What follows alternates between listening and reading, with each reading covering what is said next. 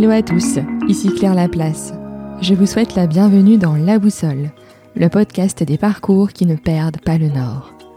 Dans ce podcast, je vous emmène à la rencontre des talents du nord de la France.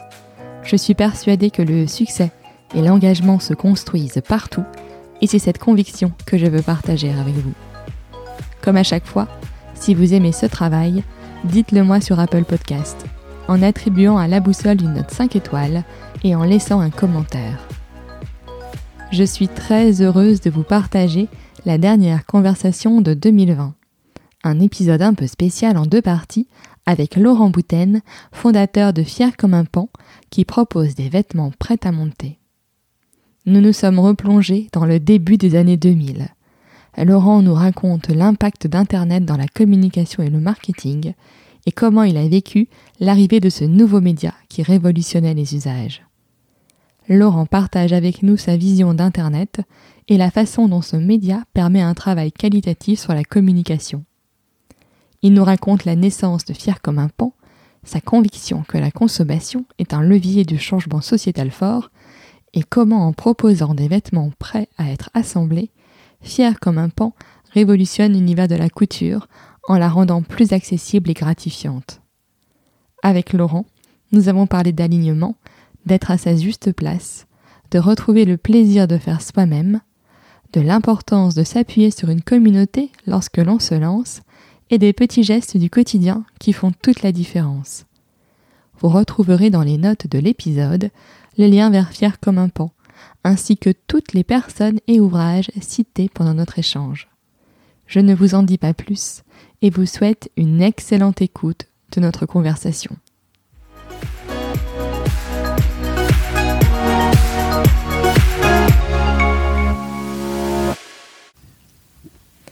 Bonjour Laurent. Bonjour Claire. Je te remercie d'avoir accepté mon invitation dans La Boussole. Alors Laurent, tu es euh, le fondateur de Fier comme un pan, euh, qui propose des vêtements prêts à monter, euh, donc des vêtements qu'on peut monter soi-même, qui sont ajustés à nos mesures, où il y a aussi des modèles standards. mais avant d'avoir fondé Fier comme un pan, tu as eu un parcours riche sur lequel j'aimerais revenir avec toi. donc après un bac plus 4 donc à, l'IAE, tu, tu, as commencé dans la com à un moment quand même un peu critique, juste avant le 11 septembre 2001. Est-ce que tu veux nous parler de, ces débuts dans le monde du travail? Mhm, avec, euh, avec plaisir, Claire. Bah, déjà, merci aussi de ton, de ton écoute ou en tout cas de ta curiosité pour le, pour le projet euh, Fier comme un pan. Euh, donc moi j'ai 41 ans, j'ai été diplômé donc d'une maîtrise de sciences et techniques en marketing en juin 2000, c'est ça, en juin 2000 commence à remonter, donc on va chercher dans les souvenirs. Et il y avait, on va dire, une, une très bonne fenêtre d'un côté et puis quelque chose qui s'est compliqué ensuite, c'est que j'ai eu la chance d'arriver dans un secteur de la communication avec l'apparition d'un nouveau média, ce qui arrive quand même pas forcément tous les cinq ans, puisque Internet était vraiment en 2000 commençait à être vraiment euh, perçu par les annonceurs, par les entreprises comme quelque chose d'incontournable et qu'il fallait traiter. Mhm. Et euh, du coup, c'était euh, extraordinaire parce que vous arrivez, vous avez, j'avais 21 ans et vous avez vu tout ce qui était technique de relations presse, de print, des choses assez techniques avec du marketing direct qui existe depuis des années. Et là, finalement, un directeur marketing d'un grand groupe, il connaît pas grand-chose de plus que vous sur un support qu'est mm. Internet. Euh, donc moi, je me retrouve à ce moment-là euh, embauché dans une, dans une agence qui a disparu ensuite, qui s'appelle Internaance, et j'étais consultant marketing. Donc ça a été à 21 ans, j'étais d'une fierté sur la carte de visite assez impressionnante. Euh, et donc j'étais amené à accompagner et conseiller des entreprises de la région qui euh, avait pour projet de communiquer, de trouver une voie de communication euh, euh, via Internet. Donc ça, c'est la super ouverture parce que bah, c'est le moment où le média se développe. Et puis, il fallait trouver vite euh, son angle parce que, à l'inverse, à partir de septembre 2001, le secteur de la communication a quand même subi quelques, euh, quelques complications euh, suite, suite au 11 septembre. C'est vraiment dans les budgets qui ont été les plus réduits mmh. par les grandes entreprises à ce moment-là. Et donc c'est vrai que ça a immédiatement resserré euh, le, le, petit tunnel qu'on avait de sortie d'études euh, et qu'il fallait passer avant la, il fallait passer avant cet épisode et ça a amené ensuite pas mal de bouleversements. Mais du coup voilà, moi j'avais réussi à mettre le pas dans le, dans le monde du travail. Et donc toi tu as fait quand même un peu ben, toute ta carrière sur Internet et donc sur le, la partie communication Internet. Et donc, as, quelque part, tu as, grandi en même temps euh, qu'Internet a, mm. envahi euh, tous les segments euh, de nos vies. exactement. Et c'est vraiment ce, ce parcours-là, c'est ce que je disais sur le, la chance d'arriver avec un média que vous connaissez tout autant que ceux qui étaient déjà dans le domaine de mhm. la communication. Donc c'est vachement stimulant parce que vous vous dites, bah voilà, vous avez l'opportunité d'accompagner sa croissance, son développement. Alors ça a failli assez vite se terminer puisque euh, en 2002, euh, la bulle Internet a provoqué un certain nombre d'arrêts de projets euh, euh, avec des, euh, des cas et des contextes et des délires effectivement de croissance qui étaient qui, étaient, qui s'étaient faits très tôt sur un finalement sur un marché d'utilisateurs qui était encore faible en termes en termes économiques. on avait encore une connexion qui restait relative de la part des gens, une capacité à prouver que ça servait à quelque chose qui était qui était compliqué. La dimension e-commerce était embryonnaire. Donc c'est vrai mm. que euh, euh, voilà, ça, ça, a vite balayé. L'entreprise dans laquelle j'étais alternance, qui était montée de, enfin, en, 5 ans, c'était devenu l'une des premières agences régionales. Moi, quand je suis arrivé, on était, je devais être 70e ou 80e, ah et euh, c'est monté jusqu'à 200 en 2002 et puis ça a fermé un an plus tard. Donc ça a vraiment fait euh, la même, euh, le, même schéma de, de, montagne russe où on se souvient, euh, on en parle régulièrement entre anciens de, de la convention de fin d'année où on commençait à avoir une carte du monde. la première année c'était une carte de France avec des points pour dire on va ouvrir des agences à tel et tel endroit. Puis l'année suivante c'est des, des, petits points pour dire on va ouvrir des agences dans tel et tel endroit du monde. Donc ça c'est quand même grisant quand vous avez 21 ans participer à des projets comme ça c'est assez assez enthousiasmant et puis derrière, euh, euh, ça a été euh, la même chose dans l'autre sens. Donc, liste de licenciements. Alors, moi, ça m'a. Je pense que par rapport aussi au monde du travail, ça m'a assez vite. bien resitué le, le niveau de qu'est-ce qu'on en attend, qu'est-ce qui peut se passer quand, ça, quand c'est plus compliqué, mmh. connaître assez vite quelque part un licenciement économique, euh, c'est sous certaines formes assez euh, euh, formateur parce que ça vous oblige dès le début. Finalement, moi, je me disais, bon, bah, c'est bien, je suis parti pour pouvoir commencer à réfléchir à un crédit immobilier, puis projeter une vie personnelle. voilà, ça vous, ça vous remet assez vite dans le, dans le bain et, à un moment où, où, où c'est pas encore trop compliqué de se relancer. Donc, ça faisait deux ans, un peu plus de deux ans que je travaillais.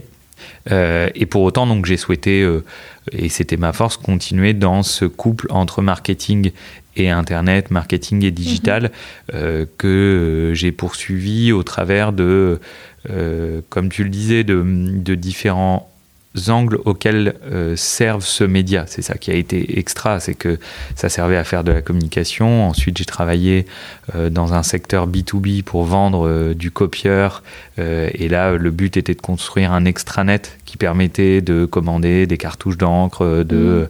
faire ses relevés compteurs, etc. Donc, beaucoup plus beaucoup plus gestion de projet, beaucoup plus clé sur euh, ok comment euh, on arrive à avoir euh, des flux de commandes là pour le coup assez conséquents, comment c'est sécurisé, comment ça échange des données avec du back office parce que ça va dans un gros système, parce que c'était une entreprise du groupe Rico, ça va dans un gros système informatique qui s'appelle la S400, et il faut que quand une cartouche est commandée, ben, ça descende une commande dans ce fameux AS400 qui va faire partir au bout de la chaîne. Et donc ça, issus de la communication, moi, c'était des, des, trucs que je comprenais pas complètement. Donc, vous écrivez un peu, puis vous descendez voir le DSI, puis vous asseyez. Et si et c'est ce qui est génial, c'est que si vous êtes curieux, ça vous permet voilà de, de, de progressivement remonter cette chaîne de comment le, le, le, le digital va impacter euh, des, des, dizaines de voies de l'entreprise mmh. euh, en termes de process de commande, en termes d'approvisionnement, euh, en termes de communication.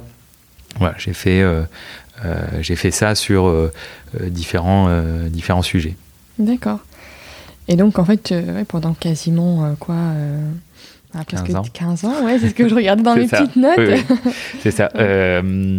en, en récit, un peu pour résumer, donc je souhaitais euh, je suis parti pour des raisons euh, euh, perso affectives sur Paris. donc moi, je suis issu de la région et j'avais fait mes études à Lille. Donc c'est vrai que finalement, j'avais pas trop, j'avais pas trop découvert le monde, un petit peu sous d'autres formes plus privées pendant les vacances. Mais mais j'étais resté à Lille.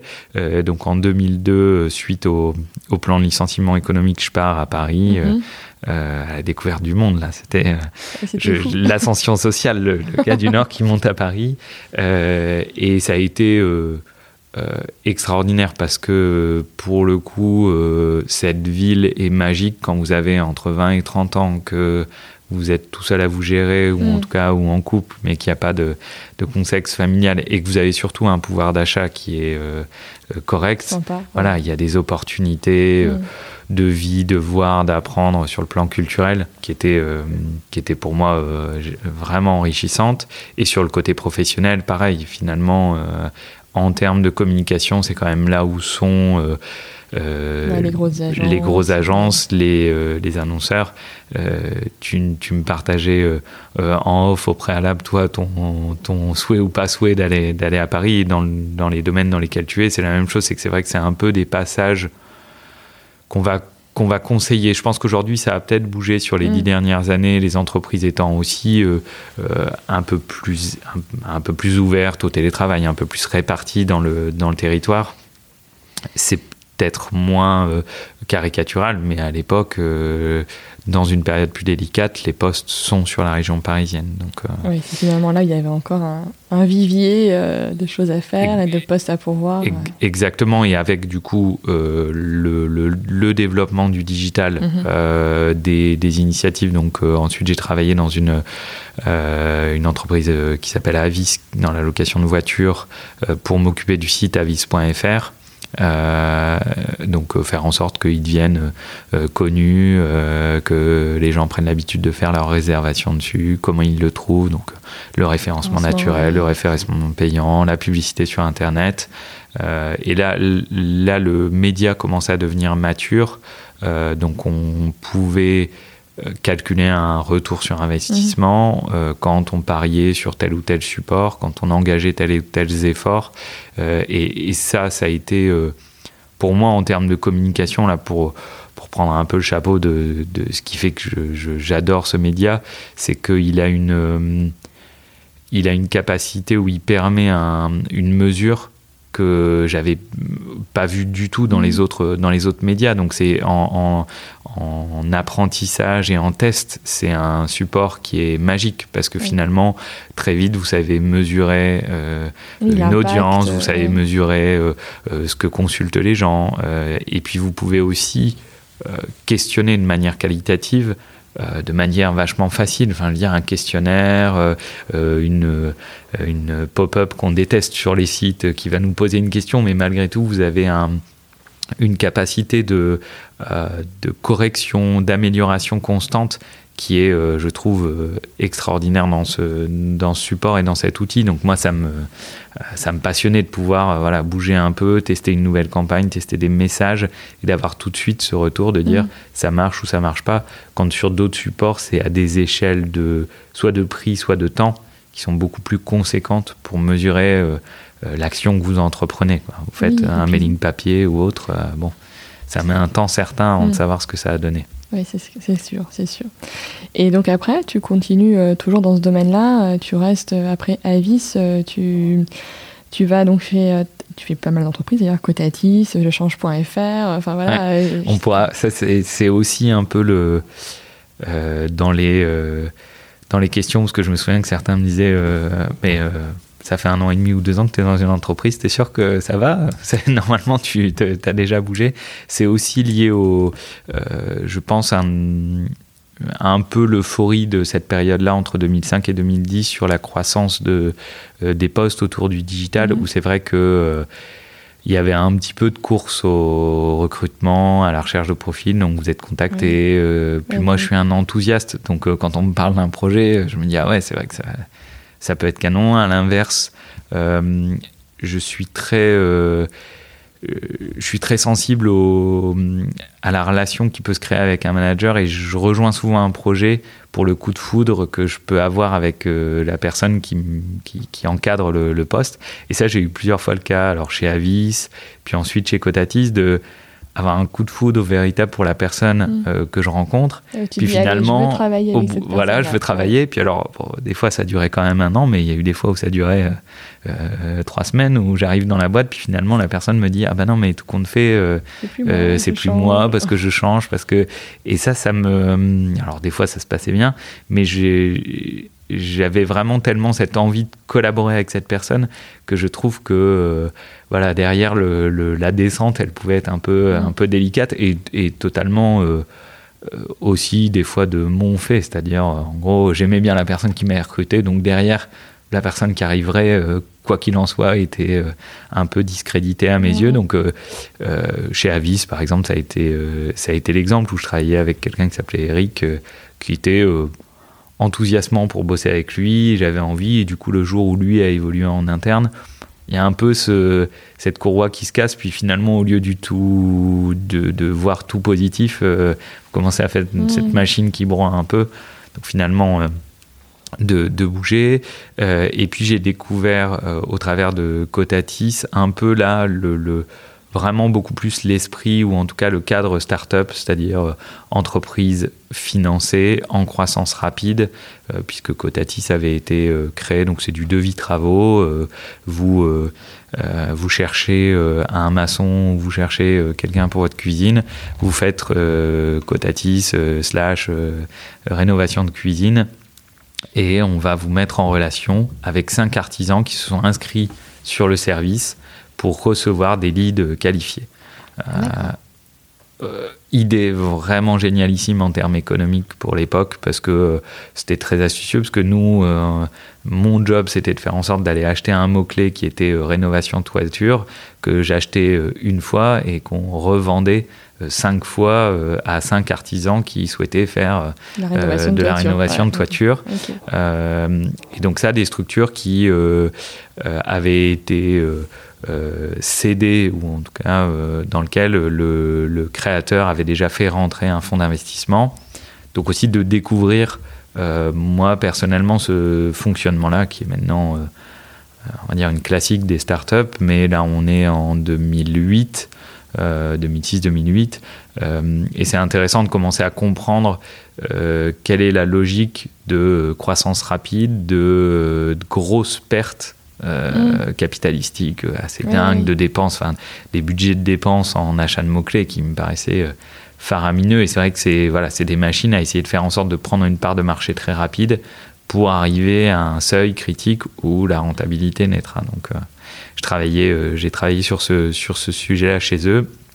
Et puis en 2009, j'ai euh, euh, je me suis marié, euh, on a eu un enfant, Léon, qui était prévu pour la fin d'année. On s'est dit, bon, en fait, à Paris, ça va être compliqué. moi, je venais de, de perdre mon job chez jechange.fr, une expérience assez intéressante aussi de fonds d'investissement, typiquement. et je suis reparti à la recherche de quelque chose en région. L'idée était de se dire, bon, on, bouge, euh, on vit euh, euh, l'expérience familiale ailleurs qu'à Paris. J'ai cherché un peu partout, je pense. Il y avait des préférences pour on va à Lyon, on va. Mm. Et puis bah, finalement, le Nord vous rattrape toujours. Euh, et, là où l'on vient. exactement. et donc, j'ai été contacté par une agence interactive qui s'appelle Altima, qui recrutait sur Lille. Euh, alors de manière très honnête, pour un poste à Lille où il y a cinq candidats, euh, euh, sur un poste à Aix, il y a 50 candidats peut-être. Mm. Donc en plus, si vous êtes du Nord, la concurrence, c'est mon point de vue. Après, voilà, je trouve que la concurrence était un peu moins rude. Et, et, je faisais le parcours quelque part aussi un peu inverse, que dans le monde de la communication, il y a toujours cette caricature de, bah, en fait, comme dans la finance avec les cabinets d'audit, euh, l'agence de communication, en tout cas le rôle en agence, c'est euh, un peu la deuxième école. Mm. vous faites ça en sortant de l'école, vous travaillez très tard, c'est dur, mais c'est formateur. Et puis après, vous allez trouver un annonceur qui va vous proposer un poste de directeur de la com, et puis vous allez poursuivre dans, ce, dans cette voie-là en se disant, c'est quand même vraiment mieux chez l'annonceur. C'est un peu souvent la, la frontière côté communication. Et là, donc, je revenais euh, en agence quoi alors que j'avais 30 ans qu'il était temps que je me repose je me et, suis... et en fait c'était et en fait c'était extraordinaire parce que pour le coup par rapport aux médias encore internet l'agence est un est une source de, de R&D qui est extraordinaire. il y a beaucoup parce de que, créativité. Euh, Il, y a, euh, il y a 100 clients quand finalement, euh, quand tu es chez l'annonceur, tu as une problématique. Mm. là, tu as 50 problématiques d'un coup. Donc finalement, tu testes beaucoup plus de choses, tu découvres plus de choses. Il y a des petits jeunes qui ont 22 ans et qui te mettent à l'amende mm. en te démontrant qu'ils peuvent faire ça ou ça et qui te poussent un peu à aller essayer des choses donc je trouve ça enfin, d'une émulation euh, euh, extraordinaire. Il y a, en plus, il y a aussi, euh, pour moi, beaucoup moins, de, beaucoup moins de politique parce que finalement, de manière un peu caricaturale, mais toute l'agence est ensemble contre le client quand les choses vont pas bien. C'est-à-dire mm. qu'en tout cas, il y, a, il y a un côté à se fédérer, à dire bah, on, on, va se battre ensemble pour gagner une compétition, pour gagner un client, pour. voilà. Quand en interne, dans un grand groupe, finalement, le jeu de, de, politique ou de bagarre entre services, ah bah oui, mais si ça marche pas, c'est parce que la faute de tel ou tel service, je trouvais beaucoup plus prégnant. Alors que là, en agence, finalement, il y a un esprit d'équipe qui m'a vachement, euh, qui m'a vachement plu. Euh, donc, je suis resté 5 euh, ans chez, chez Altima et, et là, j'ai pu construire des équipes, développer euh, un, vrai plaisir pour le management, qui était un truc que j'avais encore euh, euh, peu vu, voilà, d'accompagner, de, faire grandir avec les difficultés que ça a, de tout d'un coup, vous recevez un mail le 25 décembre de quelqu'un qui démissionne et, vous dites Ah zut, la rentrée ça va être compliqué. Mais, mais la magie de, de voir quelqu'un grandir et, de le voir prendre le poste d'au-dessus, d'être reconnu. Enfin, ça, mm. c'est voilà, comme euh, c'est aussi un, une vraie récompense euh, que, je trouve, euh, que je trouvais super, super enrichissante. Et donc, toi, tu as vraiment vu, en fait, finalement, moi, je me rappelle, dans les 2000, Internet, comment c'était, enfin, même avant, les Netscape, les machins comme ça, enfin, voilà, même le réseau n'était pas ce qu'il est de toute façon, donc il y a les possibilités étaient moins importantes.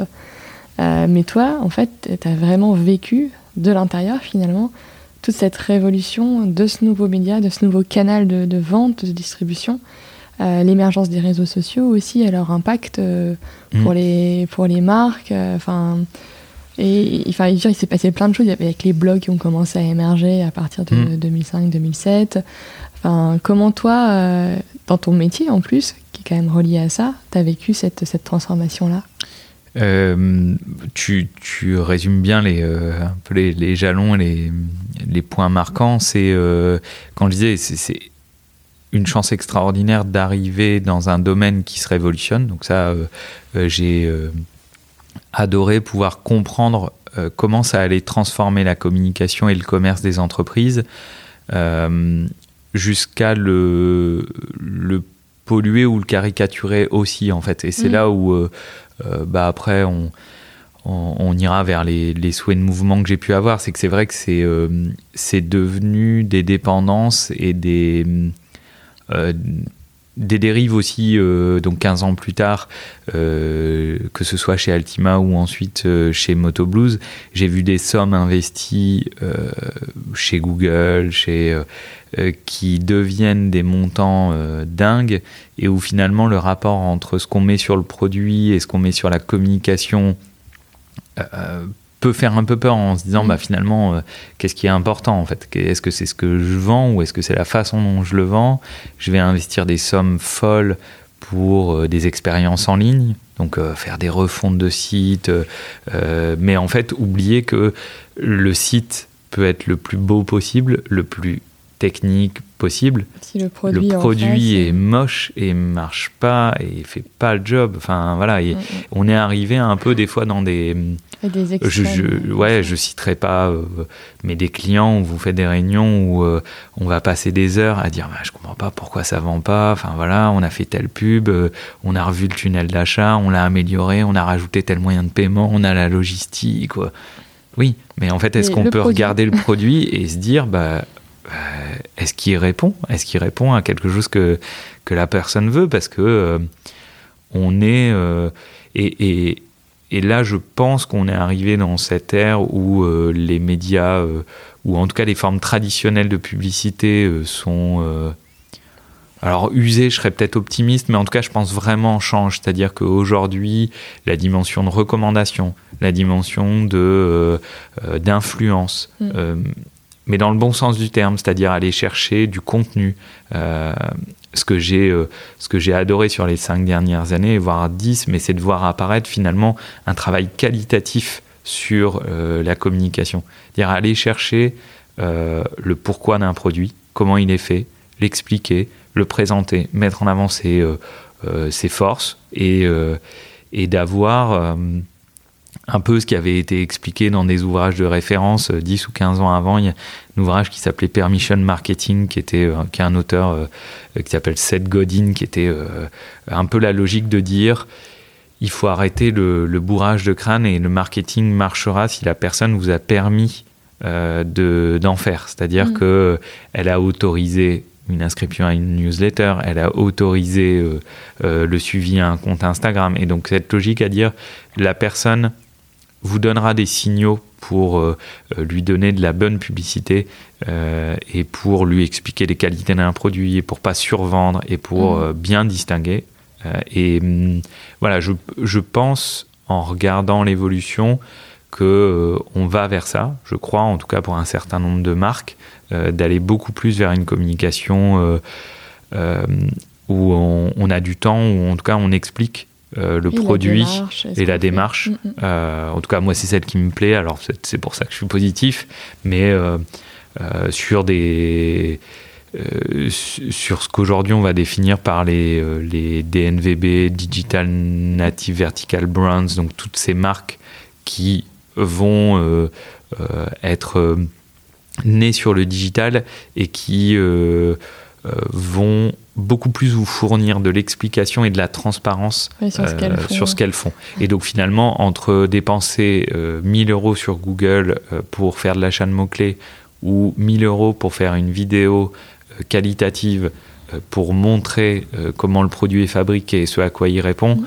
voilà, je me dis que en tout cas moi j'ai plus de croyance en le 1000 euros sur le, sur le contenu que euh, euh, sur l'AdWords où de toute façon vous construisez pas de il n'y a pas de valeur ajoutée au final. Vous voilà, il n'y a pas de valeur ajoutée, vous construisez pas la marque. Mm. C'est-à-dire que finalement, sur la durée, elle reste très fragile parce qu'il y en a un qui arrivera avec 2000, euh, un avec 3000, et puis il, passera devant.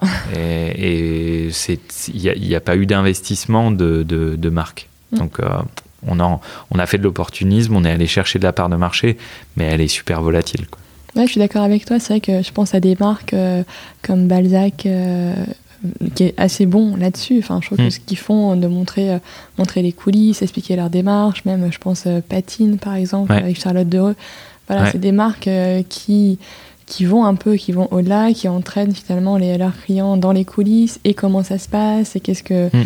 et du coup, je trouve qu'après, en tant que consommateur, on se mm. sent euh, un peu respecté aussi quelque part dans, dans ce qu'on fait, dans, notre acte d'achat ou surtout quand on essaie de consommer un petit peu différemment. Euh, puisque c'est vrai qu'on a aussi, en parallèle de cette évolution et des attentes en tout cas sur le, média Internet, euh, il y a aussi des, des, des grosses évolutions sur la consommation et la façon dont on consomme et qu'est-ce qu'on recherche quand on consomme. Hmm. Euh, et donc au final, les deux se rejoignent parce qu'on demande finalement plus de sens dans les deux démarches. Quoi. Hmm. Ouais, il y a, y, a un, y a un côté, en tout cas, euh, arrêter de, de, prendre le, on va dire, le, client pour un homo economicus qui va... Euh, toujours euh, suivre euh, les messages les plus euh, choisissez bien, choisissez but, et où on va essayer de lui mettre en avant des, des vraies caractéristiques, des vraies raisons de choisir. après, on n'est pas tous obligés d'adhérer, mais au moins on, aura un respect pour. Il y, a plein de marques que, tu as pu citer que, je trouve très bien, que je ne vais pas acheter, mais, mais au moins je me sens pas pris pour euh, euh, un truc euh, bébête ou caricatural mm.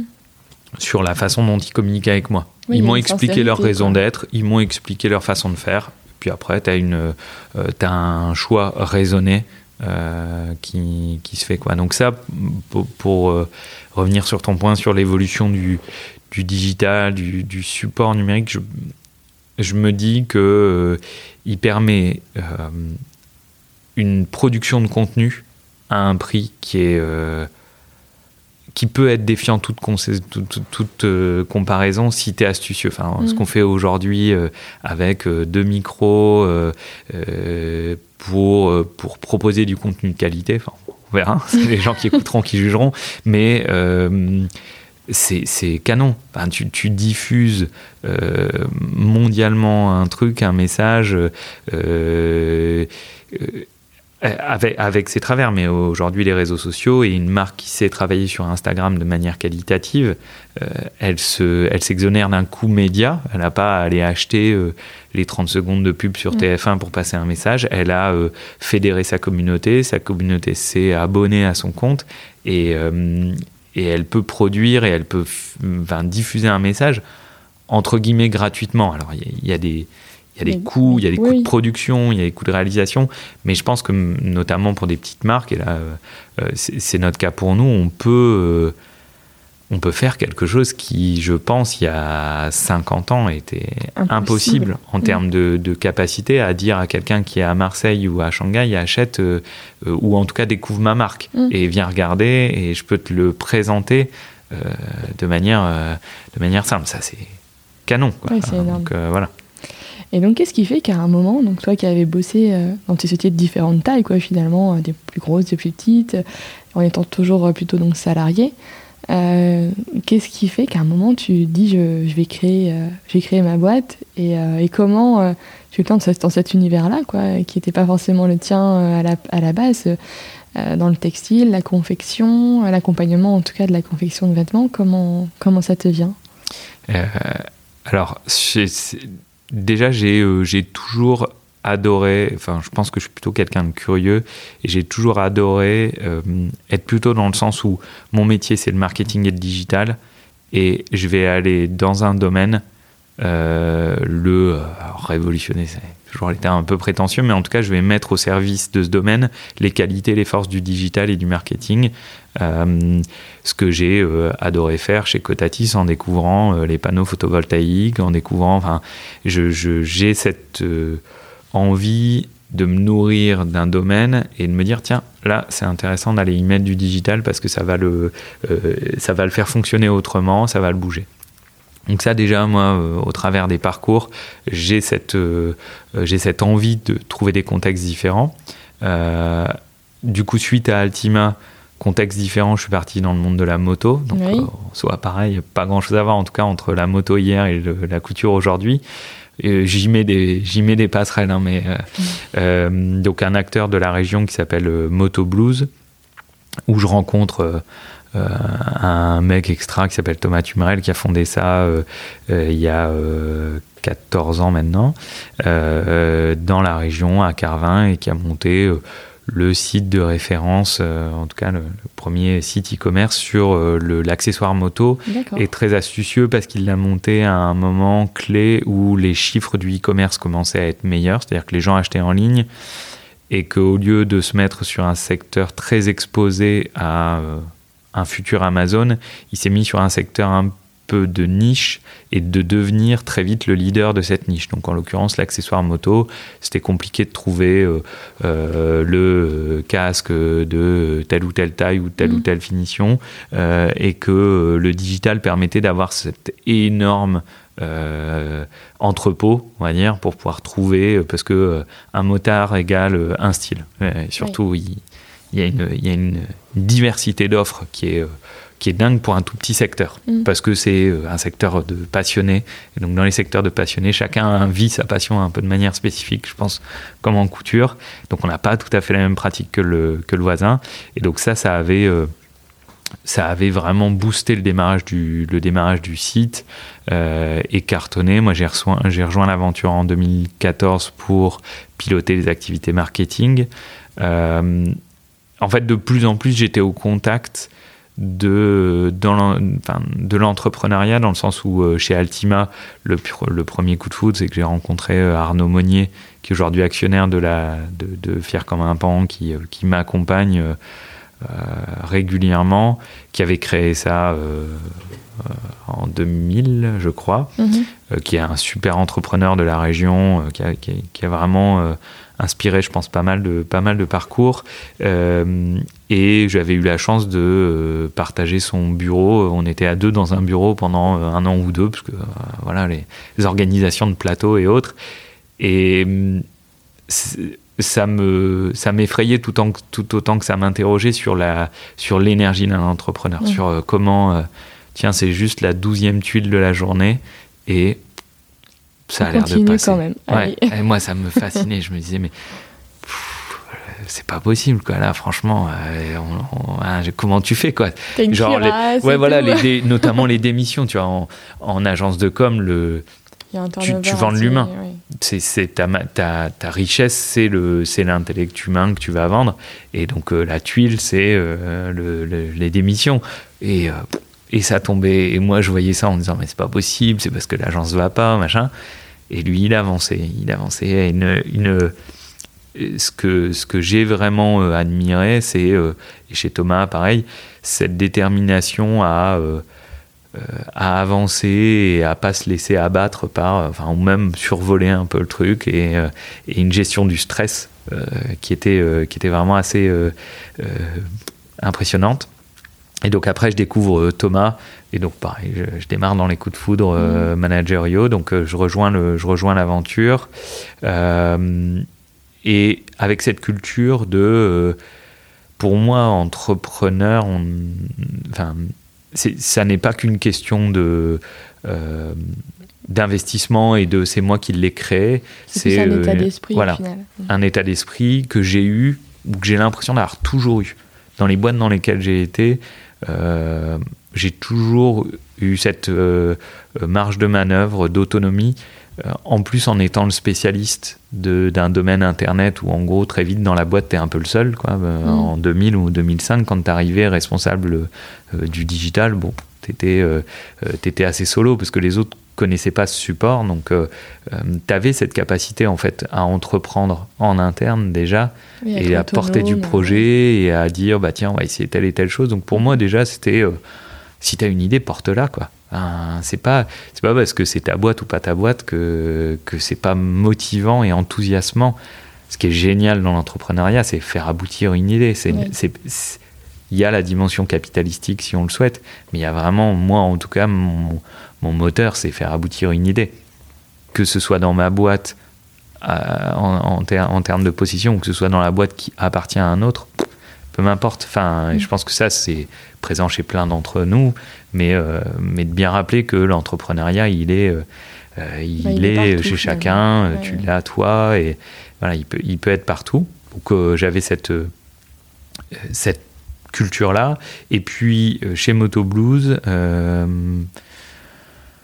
contexte de fonds d'investissement, pas forcément évident euh, en termes de pilotage. C'est assez, euh, ça, ça peut être assez euh, éreintant ou perturbant sur certains côtés parce que tu parce que tu rends des comptes, parce que tu dois faire des plans sur la comète, parce qu'il faut aller chercher de la croissance, parce Mm. que voilà.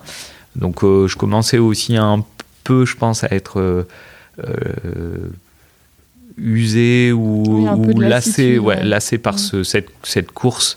Euh, on pourra revenir dessus, mais un peu délirante sur, euh, sur les valorisations, sur euh, la façon dont on dit qu'une boîte un jour va faire x10 et qu'il va falloir qu'elle fasse ça, et la pression que ça peut mettre sur le projet, sur la façon de le dérouler, sur les temps, les courts, les moyens, les, les longs termes, c'est pas évident. Et je démarre, euh, poussé par Thomas, des bonnes inspirations, je démarre une formation, euh, un troisième cycle dans un centre de formation à Marc qui s'appelle le CPI Management, qui est la chambre de commerce de Lille, en gros, qui a une formation qui s'appelle le CPA, qui est le, le certificat de perfectionnement aux affaires. ça, ça fait, ça fait assez kitsch, mais parce que c'est un truc qui a été créé dans les années 30 par bah, les industriels de la région en gros, euh, familles euh, textiles euh, qui avaient besoin de former leur cadre à la direction d'entreprise. Mmh. Donc pendant un an, vous allez aller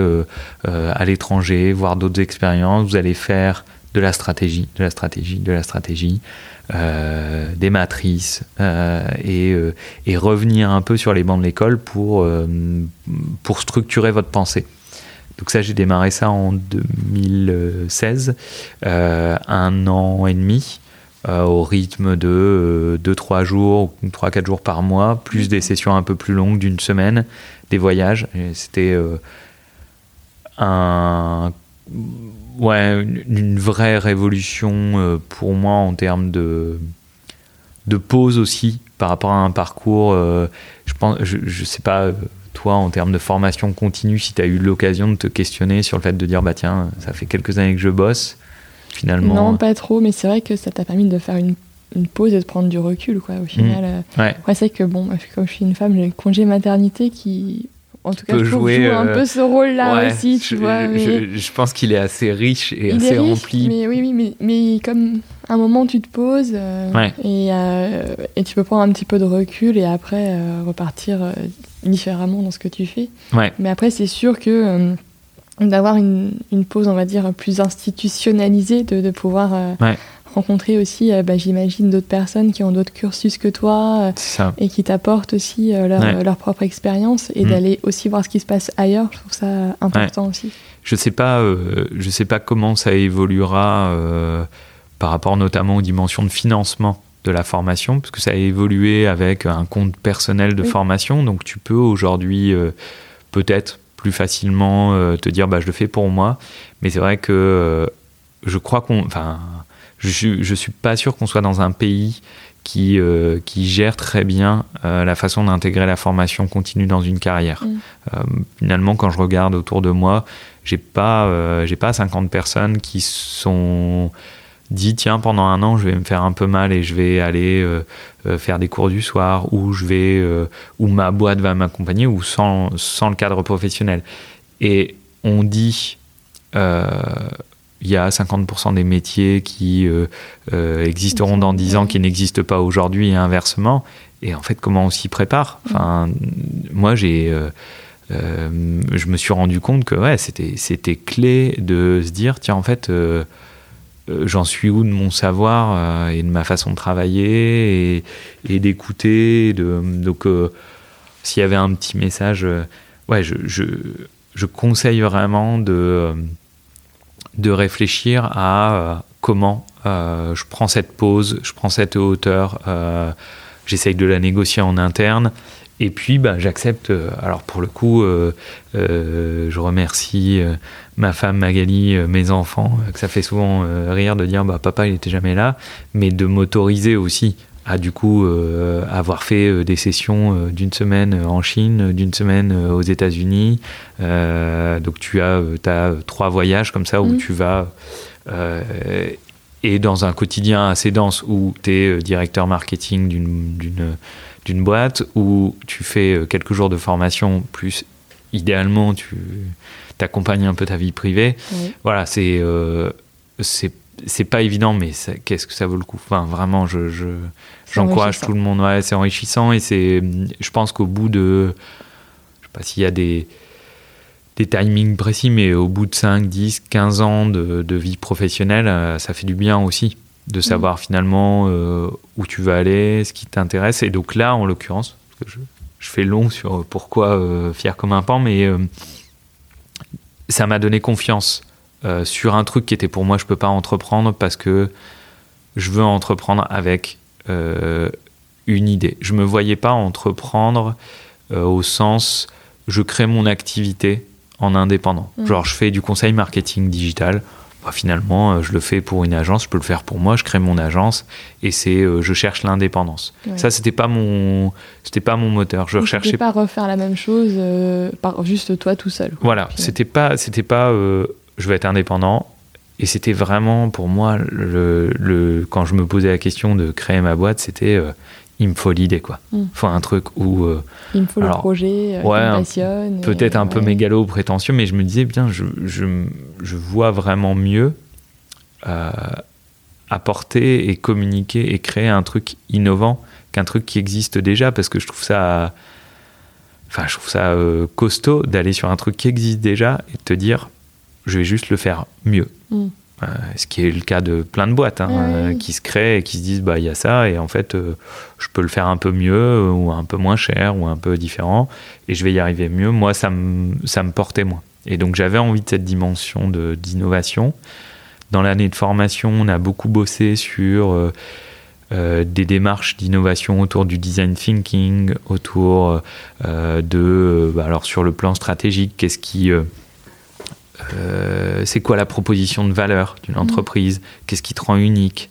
Euh, donc ça m'a vachement euh, permis de bosser un peu sur ces idées-là, de me dire tiens, qu'est-ce que je peux faire autour de ça? Et puis, donc ça c'est toute la partie plutôt, on va dire, pro, de me dire ok, je suis de plus en plus motivé à aller créer quelque chose et j'ai confiance en moi parce que mm.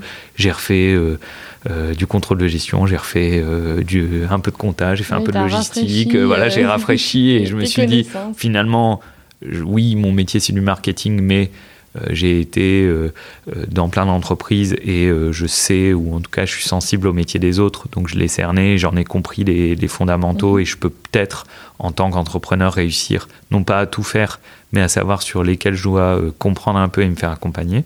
Donc ça, c'était le but de la formation. Et, euh, et, après, le pourquoi du projet. À partir de 2010, je pense, j'ai vraiment commencé à, à, avoir cette petite euh, lumière de dire la, la, consommation est un des, un des leviers du changement sociétal fort. Parce que J'adore la politique, mais j'en ai du coup peut-être une désillusion sur sa capacité à changer les choses euh, vachement élevée. Et pour moi, euh, consommer euh, fait bouger le curseur d'une manière dingue, dans le bon ou dans le mauvais sens, mais transforme la planète. Et que finalement, le jour où les consommateurs se liguent pour dire bah tiens, le bio finalement c'est bien, et bah, tu vois un parcours alors qui est semé peut-être de défauts, mais en 20 ans, qui ont pris des places dans les rayonnages de supermarchés qui est euh, énorme. Donc moi, je lui ai toujours dit, la façon dont tu consommes va aussi euh, avoir un impact. Euh. Avoir, avoir un impact. Mm-hmm. et donc, finalement, qu'est-ce que tu achètes quoi? D'où ça vient À quoi ça te sert Et donc, de bouger un peu au fur et à mesure tous les, tous les domaines de conso. Alors déjà en essayant de comprendre, deux, en trouvant ça marrant de changer. Donc euh, le vrac, euh, bah en fait le vrac c'est super sympa parce que finalement tu vas dans un magasin de vrac, l'acte d'achat il est convivial parce que tu rentres euh, chez Alice de Day à Oisem. Bah dans le magasin, tout le monde se connaît, mmh. a plaisir à échanger sur les produits, t'es pas derrière ton caddie. Enfin, l'acte de, d'aller chercher un produit est agréable. Tu es content de le découvrir. Euh, sur l'énergie, euh, voilà, passer chez Enercop et pourquoi tu passes. Euh, sur la voiture, bah, en fait, on te rentre dedans, tu casses ta voiture, puis finalement tu dis, bon, en fait, pourquoi on va reprendre une voiture On habite dans l'île, je viens à Tourcoing tous les jours, donc j'ai pas besoin de voiture en fait. Des voitures, il y en a plein euh, en libre service avec Lila, euh, des, euh, ah, des autopartages. Hein. Parce que c'est vrai que nous, c'est le cas. on avait deux voitures. Moi, je me suis fait voler ma Clio. Bon, allez, tant pis. Et puis, bah, du coup, j'en ai pas racheté. Et maintenant, bah, tu vois, je suis venue ici avec une voiture Cities. Excellent. Ah non, mais il y a, alors, je souhaite pas à tout le monde de se faire emboutir sa voiture ou d'avoir une panne. mais par contre, le déclencheur, mine de rien, et, ça pose vachement de questions sur Qu'est-ce qui fait que tu bouges ta conso? C'est vrai qu'il y, a des petits signes. Il y a des actes où euh, voilà, tu, ça, te met le déclencheur. Donc nous, euh, avec Magali, c'était vraiment euh, le moment où on se questionnait. on avait nos voisins qui, il était arrivé à peu près la même histoire où il se l'était fait voler, je pense. Et puis ça faisait un an ou deux qui nous disaient mais On peut faire sans. On peut faire sans, quoi, vraiment. et, et, ça t'allège l'esprit, mais d'une manière de dingue. Moi, je suis pas un passionné de voiture. Et du coup, enfin, j'avais l'impression que ça n'accumulait que des galères. Un truc en plus dans la tête à dire, tiens, il faut que je change telle chose, qu'il faut, voilà, la mauvaise surprise. Donc, donc voilà, le, le, la consommation euh, auto. Et en fait, à partir de ça, en plus, c'est un cercle euh, vertueux, c'est-à-dire qu'en fait, comme tu achètes en vrac, que tu es à vélo, bah, c'est un peu lourd, donc euh, tu achètes pas forcément beaucoup, donc t'es pas sur des surstocks dans ta mhm. cave qui ressembleraient à la guerre du Golfe. tu fais, du coup, tu peux faire du circuit court parce que tu gardes pas longtemps. Enfin ce que j'ai adoré découvrir, c'est cette petite chaîne quoi, qui s'entraîne, euh, que je pense que tu découvres euh, ou que tu fais. C'est que euh, tous les maillons tombent dans le bon sens à un mhm. moment, finalement, c'est cohérent et, et, tu te sens aligné. Et donc, ça, c'était un peu mon perso. Et j'avais un seul truc, c'est que j'adorais la mode. J'aime bien, peut-être parce que, je sais pas comme j'ai les cheveux rouges, je me suis toujours dit qu'il fallait, euh, à côté de ça, euh, avoir un style vestimentaire particulier ou autre. Ou mes parents, mais en tout cas, j'aimais bien. Plus j'ai euh, mes deux, mes deux grands-pères bossaient dans le textile, mais au sens ouvrier mhm. de, des usines de Roubaix et de Tourcoing. Enfin, dans la région, c'est ça fait partie du patrimoine culturel. tu, chez Altima, j'ai bossé sur tous les fabricants ou les vendeurs de prêt-à-porter de la région. Donc ça faisait toujours partie de ma culture. J'aimais bien, ça m'intéressait. Euh, et j'avais envie, depuis des années, de créer un truc. Dans la, enfin, en tout cas, si je créais un truc, que ce soit dans la mode, me plaisait. Et, euh, et je consommais de manière catastrophique dans la mode. Enfin, je veux dire, les commandes chez Azos, les... mais voilà, tu te dis, merde, euh, bon, c'est incohérent. En même temps, j'aime bien ce renouvellement où, euh, bah, selon ce que tu mets, ça traduit ton humeur. Mm. Ou, voilà, j'aime quand même bien cette dimension où ton vêtement exprime quelque chose, ta tenue. Euh, euh, donc je me dis comment je peux faire une mode qui soit clean pour moi et où en tout cas j'aimerais bien porter un projet qui pousse ça.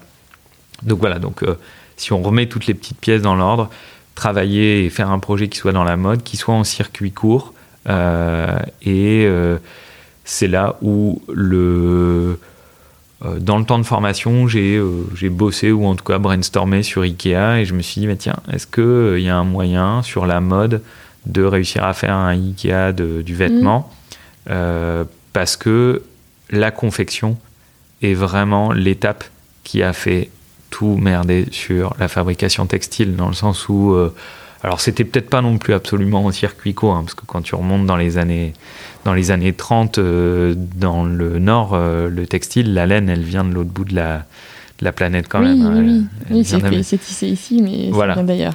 les moutons, ils étaient quand même en Amérique du Sud. Et le coton, etc. Enfin, bon, ça pousse pas forcément chez nous. Voilà, il n'y avait pas, avait trop le, le champ de la rue. Et oui, il y avait du lin, mais c'était pas, pas la matière première la plus utilisée à l'époque. Hein. il faut pas, voilà. Mais euh, de, de, pouvoir avoir euh, euh, quelque chose qui soit, qui soit en circuit court et quand les industriels de, de la région ont vu l'évolution industrielle, en gros, dans les années 60-70, les barrières douanières qui disparaissent, la capacité à pouvoir produire dans des pays à coût de main-d'œuvre extrêmement faible, beaucoup plus faible qu'en France, ont amené euh, une désindustrialisation, euh, une, perte de compétences sur ce domaine-là, euh, qui ont fait qu'on a produit dans, on va dire, dans le sud-est asiatique 95% mmh. de ce qu'on porte. Du coup, pour moi, si tu veux ramener en circuit court, il ben, faut bouger la confection, parce qu'elle ne peut pas, économiquement, il y en a qui essayent aujourd'hui, et il y aura des solutions, il y a des solutions, mais je ne suis pas sûr en plus que j'ai, euh, moi personnellement, un souhait à voir revenir euh, des usines de textile avec 1000 euh, ouvriers et surtout ouvrières, clairement, mmh. et des conditions de travail qui vont avec, pour les remettre derrière des machines à coudre, à, être à la chaîne sur ça ici. quoi. Est-ce que ce serait une victoire sociale? Est-ce que ce serait finalement un progrès social? Je suis pas, sûr non plus quoi. Donc donc voilà, je me disais bah faut faut questionner la confection et il faut que la confection soit toi qui la fasses, clair, parce que finalement tu peux retrouver le plaisir qu'avait ou elle le faisait peut-être plus par contrainte, mais nos mères, nos grands-mères à confectionner nos vêtements euh, est-ce qu'on peut bouger ça? Et donc c'est là où j'ai commencé à bosser sur la partie euh, couture.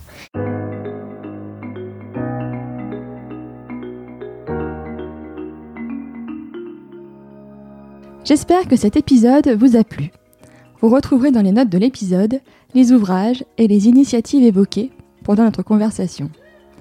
Si vous souhaitez me contacter ou échanger sur le podcast, n'hésitez pas à m'envoyer un mail à la boussole podcast, tout en minuscule, tout attaché, gmail.com.